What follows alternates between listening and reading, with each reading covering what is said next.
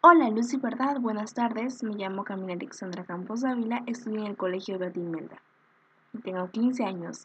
El día de hoy les voy a hablar sobre mi reseña literaria con respecto al poema El intruso. Hace referencia a la situación que pasa a adueñarse del yo lírico frente al amante. Luego de la experiencia amorosa, vemos que el yo lírico pasa a depender absolutamente del amado, al punto que se compara con un perro que se encuentra a las plantas del amado. Es un poema que considero uno de los textos representativos del discurso poético erótico de Delmira Agustini. En este soneto, el sujeto de la enunciación refiere esa experiencia que después de conocer a través de la unión sensual el éxtasis.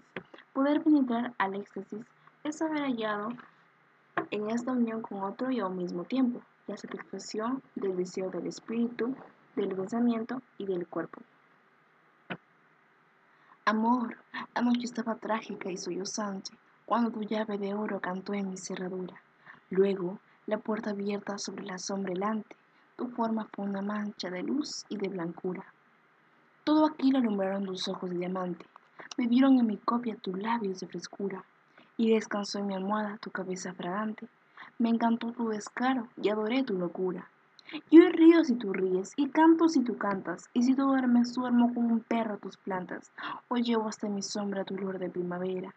Y tiemblo si tu mato toca la cerradura, y bendigo la noche sollozante y oscura que floreció en mi vida tu boca tempranera. Gracias.